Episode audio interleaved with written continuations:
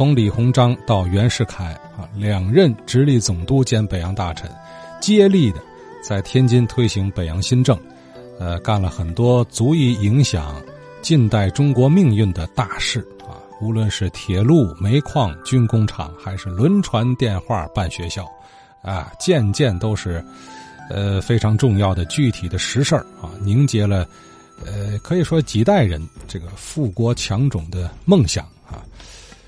袁世凯有这么一句话，经常会出现在书写那段历史的文章中，就是他说啊：“我到直隶两件事儿啊，一件练兵，一个办学。练兵的事儿我自己办，呃，兴学的事儿全靠严范孙先生。呃，那么有了这样的鼎力支持啊，大力倡导于上嘛，那严范孙先生随后的兴学办学之路啊，也就相对来说好走一些啊，比如办南开学校。”你看看当初为学校捐资的名单啊，一大部分都是北洋军政界的人啊，或者说，就是和他们紧密相关的人啊。南大校园曾经为所谓的军阀李纯树立了巨大的铜像啊，并且以他的名字命名了秀山堂，啊，包括之前还有思源堂，也是袁家人倾家荡产捐助的。呃，此外再看南开中学。我们都知道有一座瑞亭礼堂啊，熟悉这段故事的人都知道，那是金门富商，呃张瑞亭捐助的，立枣张啊张瑞亭。前几天徐世铎先生也说了，张瑞亭不仅在那儿办出资啊，还出资在中北镇呢，呃反正西乡这边啊建了学校两所小学，也请张伯苓先生呢来协助管理。哎，那么张瑞亭这个人他是做什么生意的？这么趁钱啊？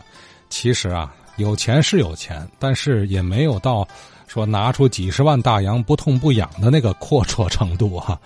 哎，今天杨昌西杨先生想说说这瑞亭礼堂以及张瑞亭的一些简单情况。不是说这个南开中学有个瑞亭礼堂，这个瑞亭礼堂啊，四八年呢，我考入南开的时候啊，在这瑞亭礼堂啊，听过老校长张伯苓的讲话，解放后。张伯苓老校长去世呢，周总理个人名义来吊唁呢，也在瑞亭礼堂啊教导我们说些话。这个瑞亭礼堂啊，我在上这六年呢，所有大型的活动啊都在这儿召开。可是瑞亭礼堂这个名字，过去我误解为什么呢？瑞祥庭院了，不是那么回事儿。中心花园那有一个九号，原来是工商联。牌子底下有一个张瑞亭故居，我就现在说说这个张瑞亭啊，跟瑞亭礼堂有联系。张瑞亭啊是天津人，但原籍呢是浙江。他呢是一八七八年到一九四四年，他呢小的时候啊，在小站做船工，十几岁的时候十五吧，给干嘛活呢？就给那个袁世凯呀，不有个小站练兵场吗？在那儿给他们运物资，他呢小时候呢聪明伶俐，结果就结识了陈光远、呃徐世昌、呃冯国璋、曹锟等一些政教人物。后来这个袁世凯呀，在咱们河北新区啊开新区，他呢就找人呢借点钱吧，就干了一个恒源帆布厂，就给这个他们的部队啊做军衣。后来呢，这个曹锟呢。他官办了一个纺织厂，张瑞平啊，他跟曹锟也说啊，就跟曹锟说：“我参入你的股吧。”就成立了前身的恒源纱厂。后来呢，他还开了一个军衣厂，这军衣厂啊叫恒聚德军衣厂。后来那个在那个挂甲甲寺那儿，钱祥义啊、瑞福祥孟家吧，他们几大家八大家吧，开了一个北洋纱厂。张瑞平呢？也掺和了，说我也跟你们合资吧。三一年呢，日本不占了东三省吗？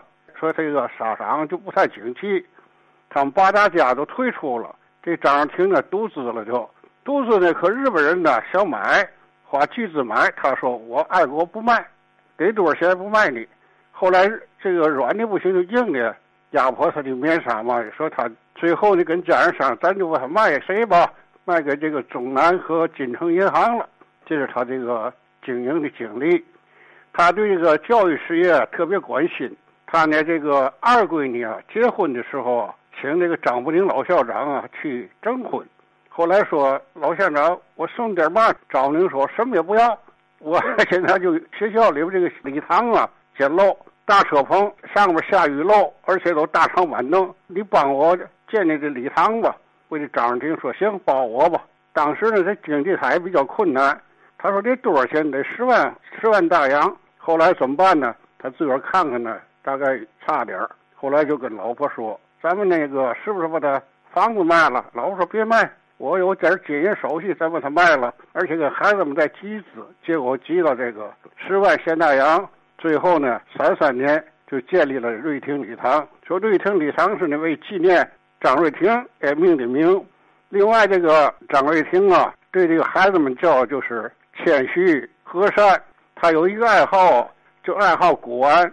他在北京琉璃厂啊建了一个紫光阁，这画鉴定专家刘光启啊曾经在那儿学过图。刘老生前呢，我们俩还不错。有一次我就问他，我说你是不是认识张瑞婷？说认识认识，这是我们的过去叫东家，这是我们老板。他说新词儿，这我们老板，呃，经常也去，穿的都是中式服装，我们都叫他张五爷。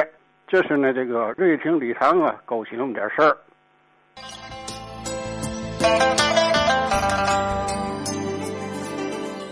张瑞婷的故居啊，那个大宅子还存在呢啊，在中心公园那儿啊。现在我看啊，它挂牌依然是工商联的这个办公场所哈。哎，那楼好看呐，哎，真好看。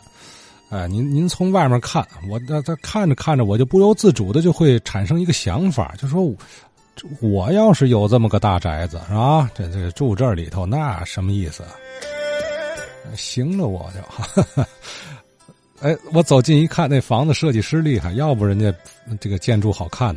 是盖林啊，奥国的著名设计师啊，盖林的作品，呃，非常特别的一种设计啊。最近我看新闻呢，说这个中心公园又经又经历了一番整修啊，打造法式花园哈。按照呃，在那个场广场中间呢，按照前几年刚拆那个原来的老亭子的模样啊，恢复建造了一个新的亭子。远远的看，那还真还真挺好看的啊！回头这个您有时间不妨到这边逛一逛啊，尤其是看看花崖路这一圈的这个老楼的都有故事，啊，这个都不简单啊！如果有兴趣的话，希望哪位听友老师啊，哎，能给咱围绕这个百年老园子啊聊聊，哎，这个周周围围您的一些回忆。